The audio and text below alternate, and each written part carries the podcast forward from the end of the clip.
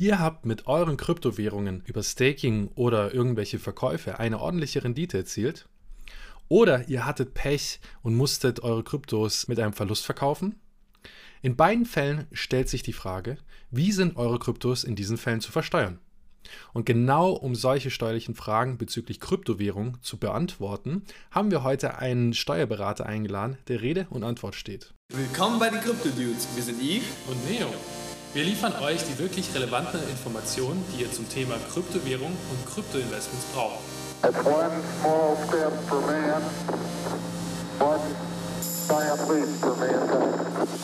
Liebe Kryptodudes und Kryptodudinen, diese Folge ist eine besondere Folge, denn heute beschäftigen wir uns mit einem Thema, das viele Kryptoanleger wie ihr sicherlich brennend interessiert, aber auch gleichzeitig schwierig ist, legitime bzw. auf Richtigkeit geprüfte Quellen im Internet zu finden. Denn heute beschäftigen wir uns mit dem Thema Steuern, vor allem im Zusammenhang mit Kryptowährung. Und wir freuen uns, dass wir für dieses Thema einen Experten für den Podcast gewinnen konnten. Unser heutiger Gast ist Daniel, ein Steuerberater und er interessiert sich insbesondere für steuerliche Fragen über Kryptowährung. Er hat einen YouTube-Kanal, um schwierige und für den Laien unzugängliche steuerliche Themen in einfachen Konzepten herunterzubrechen. Aber genug von unserer Einleitung, wir lassen ihn am besten sich selbst vorstellen. Also Daniel, willkommen zum Podcast. Erzähl uns doch kurz über dich selbst und was für Inhalte du zur Verfügung stellst. Ja, danke, dass ich hier sein darf. Ähm, wie gesagt, mein Name ist Daniel Steffen. Ich bin jetzt seit äh, 2017 Steuerberater, seit 2020 selbstständig in einer kleinen Kanzlei in äh, Unna. Das ist bei Dortmund, für alle, die es nicht kennen. Und äh, ja, ich bin gerade dabei, einen kleinen YouTube-Kanal aufzubauen, wie gesagt, zu dem Thema, was du auch schon sehr gut erklärt hast, zum Thema Steuern im Allgemeinen. Und zwar, ich sag mal, nicht so Clickbaiting-mäßig, zehn Steuertipps, mit denen ihr garantiert 1000 Euro wieder bekommt, sondern ähm, ich möchte im Grunde so ein bisschen äh, von der Bildungsperspektive da rangehen und sagen, äh, ich baue das quasi auf von den Gesetzen aus und dann hin zu irgendwelchen Sonderfällen, ähm, damit im Grunde, wenn steuerliche Fragen aufkommen, die auch wirklich so für otto-normalen Menschen wie du und ich äh, im Grunde relevant sind, die wirklich runterzubrechen, wie kann ich mich selber an so ein Thema ranarbeiten und dann natürlich auch so ein bisschen vorzustellen, was sind so Steuergestaltungsmodelle, aber halt immer mit der Basis, ähm, am Ende soll der Zuhörer ähm, genau wissen, wie das Ganze funktioniert und nicht denken, ja, da erzählt mir gerade einer irgendwas und ich muss das jetzt glauben, dass es richtig ist, weil ich es nicht verstanden habe. Und das ist im Grunde der Ansatz, den ich da verfolgen möchte. Sehr cool. Also perfekt. Dann äh, danke schon mal für deine Vorstellung. Ihr könnt euch auf jeden Fall die Videos von Daniel anschauen. Wir ähm, empfehlen das auf jeden Fall jedem. Und äh, auch von mir aus, also ich freue mich auch sehr, dass du jetzt äh, zu Gast bei uns bist. Und da würde ich aber auch gleich schon mal anfangen mit der grundlegenden Frage. Und zwar, äh, wie werden eigentlich Kryptowährungen überhaupt steuerlich kategorisiert? Ja, da muss man jetzt erstmal so ein bisschen äh, betrachten, worüber reden wir eigentlich, weil Kryptowährung ist nicht gleich Kryptowährung quasi, beziehungsweise Kryptowährung, Kryptowährung schon, aber ähm, das, was man so auf äh, Trading-Plattformen macht, nicht unbedingt. Denn äh, man muss differenzieren, geht es quasi um die Kryptowährung als solches, worauf wir auch gleich näher eingehen wollen. Heißt, ich kaufe wirklich eine Kryptowährung, kann mir die ähm, auf meine Wallet schicken und äh, bin fein damit. Oder bin ich im Bereich ähm, Trading aktiv, habe dann irgendwelche Leverage Trades. Da muss man immer aufpassen, ob man wirklich die Kryptowährung als solche tradet oder ob man nicht tatsächlich irgendwelche Futures oder Derivate tradet. Das ist dann steuerlich tatsächlich nochmal was anderes. Ähm, Vielleicht so zu den Basics nochmal. Ich habe immer gesagt, ich möchte das Ganze allgemeinverständlich halten. Mhm. Unsere Einkommensteuer kennt verschiedene Einkunftsarten, nach denen wir unsere Einkünfte ähm, ja, systematisiert betrachten und auch teilweise unterschiedlich versteuern. Und diese Finanzinstrumente, also was wie Derivate oder Futures, sind Kapital, sind Einkünfte aus Kapitalvermögen, also im Grunde das gleiche wie wenn ihr Aktien handelt oder wenn ihr Zinsen bekommt, während das Spot-Trading ähm, von Kryptowährungen oder generell das Halten und spätere Verkaufen von Kryptowährungen in dem Bereich ähm, von privaten Veräußerungsgeschäften, also sogenannten sonstigen Einkünften fällt. Also das ist erstmal so eine grundlegende Unterscheidung, die wir hier machen müssen. Okay, das ist schon mal sehr interessant. Also auf jeden Fall zwischen ähm, Derivate und normale ähm, Kryptowährung kaufen gibt es einen Unterschied. Aber dann nochmal die Frage, ähm, gibt es auch noch Unterschied zu NFTs? Also macht es einen Unterschied, ob du eine NFTs oder eine Kryptowährung tradest? Grundsätzlich würde ich jetzt erstmal sagen, nicht. Es mag äh, in Zukunft sicherlich Sonderformen geben, ähm, wenn wir jetzt in den Bereich DAOs gehen, wenn dann irgendwo so gemeinschaftlich gehaltenes Vermögen da ist. Ähm, es gibt ja inzwischen auch NFTs, die irgendwie Anteile an irgendwelchen Unternehmen vermitteln sollen. Da mag es dann irgendwann nochmal äh, Besonderheiten geben, aber jetzt in den, sage ich mal, allermeisten Fällen, und soweit sind wir in unserer Rechtsentwicklung halt auch aktuell noch nicht, würde ich erstmal davon ausgehen, dass ein NFT im Grunde in Anführungszeichen das gleiche ist, zumindest steuerlich gesehen, wie eine Kryptowährung, nämlich ein in irgendeiner Form geartetes, vermutlich Wirtschaftsgut, was ich quasi anschaffe, später verkaufe und dann im Grunde im Rahmen eines privaten Veräußerungsgeschäfts, genau wie es dann bei Kryptowährungen, wenn ich sie spot trade, der Fall ist, ähm, ja, dass es da in die gleiche Kategorie fällt. Okay, das ist auf jeden Fall sehr hilfreich. Jetzt, wenn ich aber meine Steuererklärung machen wollen würde und ich habe Kryptos oder NFTs, äh, wo würde ich dann in meiner Steuererklärung das eintragen? Hm. Ähm, es gibt dafür eine Anlage sonstige Einkünfte, heißt die. Die ist relativ kurz, die ist jetzt auch gar nicht so special. Das Einzige, was dabei ein bisschen special ist, ähm, dann kommen wir schon so ein bisschen auf die Systematik der Besteuerung zu sprechen.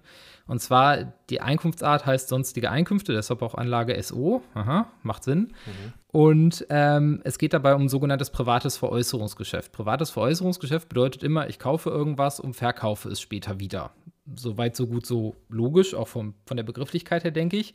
Mhm. Ähm, so ist die Anlage aber auch aufgebaut. Das heißt, die Anlage geht davon aus, ich habe ein Wohnmobil gekauft und veräußere es nach einem halben Jahr wieder, zum Beispiel. Das heißt, in der Anlage kann ich quasi angeben, was habe ich veräußert? Ein Wohnmobil und dann soll ich den Gewinn aus dem Verkauf des Wohnmobils da eintragen.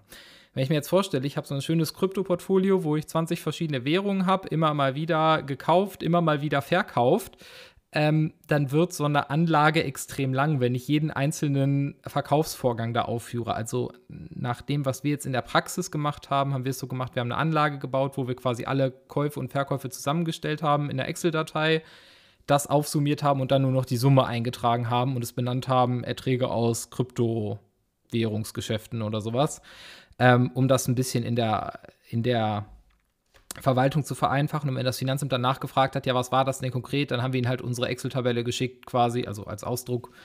Ähm, Finanzamt.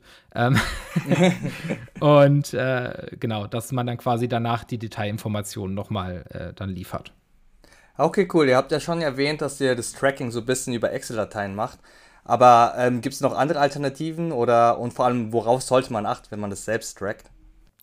Ja, also ähm, zu diesen äh, Tracking-Systemen, die es da gibt, also es gibt ja auch so diverse Programme, es gibt auch, glaube ich, äh, größere Kanzleien oder so ein paar spezialisierte Kanzleien, die so ein eigenes Programm anbieten. Da kann ich jetzt persönlich nicht zu sagen, ob das funktioniert oder nicht. Mhm. Deshalb will ich da jetzt auch gar nicht äh, in irgendeiner Form eine Wertung vornehmen. Im Zweifel ähm, kann man es ja sicherlich mal probieren. Ähm, also ich persönlich habe mich für meine eigenen Investments äh, dazu entschieden, das einfach stumpf mit einer Excel-Tabelle zu tracken und dann tatsächlich einfach jeden einzelnen Vorgang ähm, in dieser Excel-Tabelle zu erfassen. Also sobald ich was kaufe, sobald ich was verkaufe, dass ich quasi dauerhaft quasi meinen aktiven Bestand an Kryptowährungen tracke, also dass ich weiß, wie viel habe ich und quasi auch laufend meinen Gewinn mit tracke, damit ich nicht am Ende des Jahres überrascht bin, na hoppala, ähm, ich habe jetzt, weiß nicht, 5000 Euro Gewinn gemacht und muss das dann am Ende versteuern und habe, äh, ja, leider dann vielleicht kein Geld äh, gerade an die Seite gelegt dafür. Ne? Das muss man natürlich immer beachten. Also, ähm, ich finde es jetzt auch schwer zu sagen, wie man sich da am besten seine Excel-Tabelle aufbaut. Also bei mir war es, glaube ich, der dritte Versuch, äh, die Tabelle äh, aufzubauen, bei der ich dann Erfolg hatte und das Gefühl hatte, die ist jetzt für mich irgendwie gut, dass ich einen Überblick habe. Aber ich glaube, da muss jeder auch so ein bisschen selber sich so ein bisschen durchfuchsen. Ich meine, äh, Leute, die jetzt im Bereich Krypto aktiv sind, äh, ich sage jetzt mal, die meisten dürften mit Excel klarkommen. Und dann ist es tatsächlich, glaube ich, so eine Geschmacksfrage. Wie baue ich mir das auf, dass ich irgendwie einen Überblick behalte? Aber das ist aus meiner Sicht eines der wichtigsten Sachen, dass ich einen Überblick darüber behalte, weil ich es jetzt auch schon ein paar Mal äh, in der Praxis erlebt habe, dass Merken gesagt haben, sie haben da was gemacht und äh, sie haben einfach keinen Überblick mehr. Und das ist natürlich tödlich, weil am Ende des Tages will das Finanzamt oder braucht das Finanzamt natürlich, wenn die jetzt so eine, so eine Steuererklärung prüfen ähm, und die möchten die Belege sehen, müssen die ja nachvollziehen können, was passiert ist. Und in dem Moment, wo man nicht mehr nachvollziehen kann, was passiert ist, dann haben wir ein Riesenproblem, weil der Steuerpflichtige ja, ist natürlich immer zur Mitwirkung im Verfahren äh, verpflichtet und wenn er im Grunde nicht mitwirken kann, weil er selber keine Ahnung hat, dann wird es irgendwann schwierig mit der Finanzverwaltung auch zu sprechen über solche Themen. das stimmt natürlich. Und ich denke auch mal, dass wir irgendwelche Programme, ja, kommt ja drauf an, manche sind ja wirklich gut und ich glaube, vielleicht machen wir auch noch eine Folge darüber, welche Programme es gibt und äh, Pros und Kontras. Und manche, bei denen ist ja das Problem, dass zum Beispiel Sachen von Binance nicht wirklich immer ähm, getrackt werden und deswegen ist wahrscheinlich eine Excel-Tabelle sehr sinnvoll. Genau, vielleicht noch ein Hinweis dazu, was mir jetzt noch einfällt. Ähm, wir müssen natürlich auch immer darauf achten, äh, dass wir natürlich in, in Europa und in Deutschland sind und unsere unser gesetzliches Zahlungsmittel ist der Euro und unsere Steuern werden auch in Euro berechnet. Und man neigt ja so dazu, wenn man im Kryptobereich ist, alles nur noch in US-Dollar zu rechnen, weil die Stablecoins, wobei ich jetzt gerade irgendwie vor ein paar Tagen gele gelesen habe, dass es jetzt wohl jetzt ein Stablecoin auch auf den Euro gibt. Aber na gut, wie, wie stable Stablecoins sind, haben wir in letzter Zeit auch erfahren. Also ich bin jetzt auch, ja. mal, ähm, auch mal ein bisschen skeptisch, aber das bedeutet auch, sage ich mal, standardmäßig, wenn ich Bitcoin auf Binance oder was auch immer handle, handle ich halt gegen USDT oder gegen US-Dollar. Mhm. Und ich muss mir halt klar machen, dass ich jeden einzelnen Trade, den ich mache, immer in Euro umrechnen muss, weil unsere Besteuerungsgrundlagen halt auf Euro zu ermitteln sind und es im Grunde nicht reicht zu sagen, ich ermittle einen Gewinn in US-Dollar ja, über das ganze Jahr und am Ende des Jahres sage ich, ich habe jetzt meinen Gewinn von 5000 Dollar mhm. ähm, und den rechne ich in Euro um. Das ist nicht richtig, sondern richtig ist, ich muss quasi an jedem Tag, wo ich einen Trade mache, äh, gegen USDT dann auch direkt den, den nächsten Schritt machen und die USDT quasi im Kopf oder noch in der Excel-Tabelle logischerweise in Euro umrechnen, damit ich quasi meinen Gewinn direkt in Euro an dem Tag mit dem richtigen Wechselkurs bewertet habe. Ja, das ist auf jeden Fall ein sehr wichtiger Hinweis. Also danke auf jeden Fall dafür. Fangen wir mal vielleicht auch mal so äh, mit anderen Fragen an, die vielleicht auch für die Zuhörer sehr spannend sein können, äh, zusätzlich zu denen, die wir schon durchgenommen haben. Und zwar, ähm, wie ist jetzt bei einer Kryptowährung die Steuer zu berechnen? Also wie hoch ist der Prozentsatz? Mhm. Genau, also Grundsätzlich ist es bei Kryptowährungen so, dass sie zu den sonstigen Einkünften gehören und im Vergleich zu den Kapitaleinkünften, das sind ja zum Beispiel Gewinne aus Aktien, das kennt man ja so, die Abgeltungssteuer, ähm, die so beim Portfolio, wenn ich da irgendwie Gewinn gemacht habe, einbehalten werde mit einem pauschalen Steuersatz, gibt es das bei den Kryptowährungen nicht. Das heißt, die muss ich grundsätzlich erstmal mit meinem individuellen Steuersatz ähm, besteuern. Wenn ihr euch jetzt äh, fragt, was das ist, äh, verweise ich einfach nochmal auf meinen YouTube-Kanal. Ähm, da habe ich schon ein Video zu dem Thema vorbereitet, wo es genau darum geht, wie funktioniert eigentlich das ganze System mit dem Steuertarif in Deutschland. Der ist ja progressiv und wird immer höher und so weiter. Ähm, da habe ich schon, ich hoffe, ein gutes Video zu gemacht, dass es nachvollziehbar wird. Insofern würde ich da jetzt so ein bisschen drüber gehen, äh, drüber weggehen. Das könnt ihr euch dann da anschauen.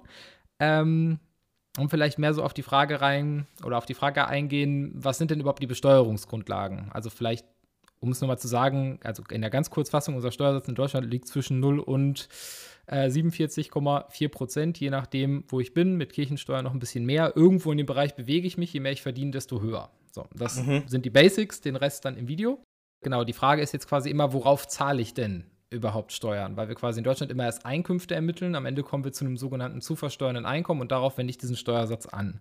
Und im Grunde ist das jetzt im Grunde der Punkt, wo wir, ähm, wo wir jetzt hier ansetzen. Und als erstes stellt sich ja sowieso erstmal die Frage, ähm, sind Kryptowährungen überhaupt zu besteuern? Ne? Das ist jetzt mhm. mal so die Basic-Frage schlechthin. Das, äh, die Podcast-Folge wäre jetzt extrem langweilig, wenn ich jetzt sagen würde, nö. Also, also, also die Folge wäre cool, aber sie wäre extrem kurz. ja, das stimmt ähm, ich will es nur der Vollständigkeit einmal kurz aufnehmen, denn ähm, es gibt dazu noch so ein paar ähm, anhängige Verfahren, wo ähm, argumentiert wird, dass quasi dieser Wortlaut vom privaten Veräußerungsgeschäft, äh, der bezieht sich darauf, dass Wirtschaftsgüter veräußert werden. Und es ist jetzt noch nicht endgültig geklärt, ob Bitcoin ein Wirtschaftsgut ist. Ich denke mal, von der Logik her macht es schon Sinn, das zu besteuern. Die Frage ist halt, ob es formal juristisch überhaupt vom Gesetz abgedeckt wird. Ähm, es gab schon verschiedene Urteile, also vielleicht auch da nochmal kurz die Basics. Wir haben in Deutschland, ähm, wenn das Finanzamt einen Steuerbescheid macht, ich bin damit nicht einverstanden, kann ich damit vor Gericht ziehen. Und zwar habe ich da einmal die Finanzgerichte ähm, der einzelnen Bundesländer, sage ich mal, und am Ende noch den Bundesfinanzhof, der quasi die Urteile von dem Finanzgericht überprüft. Und äh, es gab jetzt schon zwei oder auch schon mehrere Finanzgerichtsurteile, unter anderem aus Baden-Württemberg und äh, Finanzgericht Köln, äh, die jeweils gesagt haben, dass das Ganze zu versteuern ist, dass es ein Wirtschaftsgut ist. Gegen beide Urteile wurde erstmal Revision eingelegt. Das heißt, der BFH als höchstes deutsches Gericht sollte das prüfen. Ähm, bei dem älteren Urteil wurde die Revision inzwischen zurückgezogen. Das heißt, da hat sich der Steuerpflichtige damit abgefunden, dass er es besteuern muss. Ähm, bei dem Verfahren von dem FG Köln ist die Revision jetzt in 2022 eingelegt worden. Ob das äh, so bleibt, also ob das wirklich da entschieden wird oder ob da auch die Revision zurückgezogen wird, ähm, kann man noch nicht sagen. Das wird auch noch dauern, bis man da wahrscheinlich Rechtssicherheit hat. Aber im Grunde, solange ähm, unser höchstes deutsches Finanzgericht darüber noch nicht entschieden hat, kann man es noch nicht final sagen. Aber aktuell spricht die Rechtsprechung tendenziell eher dafür. Aber es ist halt noch offen. Ähm, Genau, also wenn es da um höhere Beträge geht, würde ich jetzt äh, auf jeden Fall raten, äh, dass ihr, wenn es euch betrifft, einen Steuerberater konsultieren solltet, ähm, damit ihr nicht am Ende Steuern bezahlt, dann gesagt wird, das Ganze ist nicht steuerpflichtig und ihr aber dann die Steuern bezahlt habt und sie auch nicht wiederbekommt. Und das wäre natürlich ähm, sehr fies. Also deshalb nur so der Hintergrund. Und äh, eine zweite Frage ist noch, ähm, die auch vor Gericht im Grunde noch mit verhandelt wird, ob das Ganze ein strukturelles Vollzugsdefizit gibt, weil das Finanzamt nach dem aktuellen Stand der Dinge ja im Grunde die Besteuerungsgrundlagen nicht wirklich selber ermitteln kann. Wenn wir dem Finanzamt nicht sagen, hey, ich habe Kryptogewinne in Höhe von x tausend Euro gemacht, weiß das Finanzamt davon nichts. Und in vergleichbaren Fällen gab es schon mal Entscheidungen, dass dann die Erhebung einer Steuer, die das Finanzamt im Grunde gar nicht durchsetzen kann, von selbst aus im Grunde nicht verfassungsgemäß ist. Das wäre dann eine Frage, die vom Bundesverfassungsgericht noch zu klären ist. Da ist meines Erachtens aber auch noch keine Frage anhängig. Die würde vermutlich vom BFH, wenn über das Kölner Urteil entschieden wird, würde das möglicherweise ans Bundesverfassungsgericht noch gehen, aber bis wir da Rechtssicherheit haben, ähm, da werden noch ein paar Jahre vermutlich ins Land gehen. Dementsprechend, es ist noch nicht hundertprozentig sicher. Es spricht vieles dafür, dass es zu versteuern ist. Aber wie gesagt, wenn es um größere Beträge geht, ähm, würde ich dringend raten, sich da entsprechend beraten zu lassen.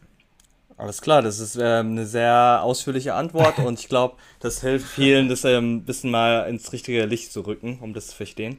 Und ähm, da wäre auch die Frage, ich meine, wenn wir annehmen, dass es ein Veräußerungsgeschäft ist, mhm. ähm, wann fällt genau die Steuern? Also nach einem Jahr, nach zwei Jahren? Also wie äh, funktioniert das? Genau, also die Einkommensteuer ist eine Jahressteuer in Deutschland. Das bedeutet, ich muss jedes Jahr quasi am Ende des Jahres meine Einkünfte ermitteln und äh, im Rahmen der Steuererklärung dann quasi dem Finanzamt mitteilen. Jetzt gibt es Einkunftsarten, wie zum Beispiel die Einkünfte aus nicht selbstständiger Arbeit. Das ist so der klassische Lohnbereich. Wenn ich in Lohn und Brot stehe, kriege ich jeden Monat mein Gehalt, dann werden ja schon Steuern einbehalten. Das heißt, da zahle ich quasi Vorauszahlungen und auf diese privaten Veräußerungsgeschäfte ist das jetzt grundsätzlich erstmal nicht vorgesehen. Da ermittle ich quasi einfach nur mein Gewinn. Da würde ich vielleicht gleich auch noch ein bisschen zu sagen, wie ermittle ich den Gewinn denn eigentlich. Ähm, und den erkläre ich dann der Steuererklärung, gebe die ab und zahle dann im Grunde mit einem gewissen Zeitversatz meine, meine Steuern darauf. Okay, ja, das ist perfekt. Sehr schön. Dann können wir auch, also wir reden jetzt die ganze Zeit, äh, wie man Steuern zahlen kann, aber gibt es auch irgendwie sowas wie Steuerbefreiungen? Also können Gewinne auf Kryptowährungen auch steuerfrei sein? Ähm, ich würde vielleicht erst noch mal einmal auf den, den Begriff Gewinn überhaupt eingehen, weil wir da im Grunde noch, das ist so, so ein Begriff, der Wahrscheinlich fragt ihr euch jetzt, warum hört es hier eigentlich auf? Da das gesamte Interview 40 Minuten geht, haben wir es in zwei Teile aufgeteilt, damit es für euch nicht zu viel auf einmal ist. Und keine Panik, den zweiten Teil veröffentlichen wir am 11.09. Seid also gespannt, was Daniel noch zu erzählen hat. Aber Achtung, wir sind auf jeden Fall keine Finanzberater. Wie schon äh, richtig gesagt hat, wir sind keine Finanzberater, nochmal unterstrichen. Ähm, wir analysieren und bieten euch eben nur die Informationen an und ihr könnt auch damit machen, was ihr wollt. Aber ihr müsst aufpassen, wie gesagt, der Kryptomarkt ist nicht für jedermann. Also es ist sehr, sehr, sehr risikoreich. Und ähm, wir empfehlen niemals mehr zu investieren, als man hat und niemals Geld zu leihen, um in Kryptos zu investieren.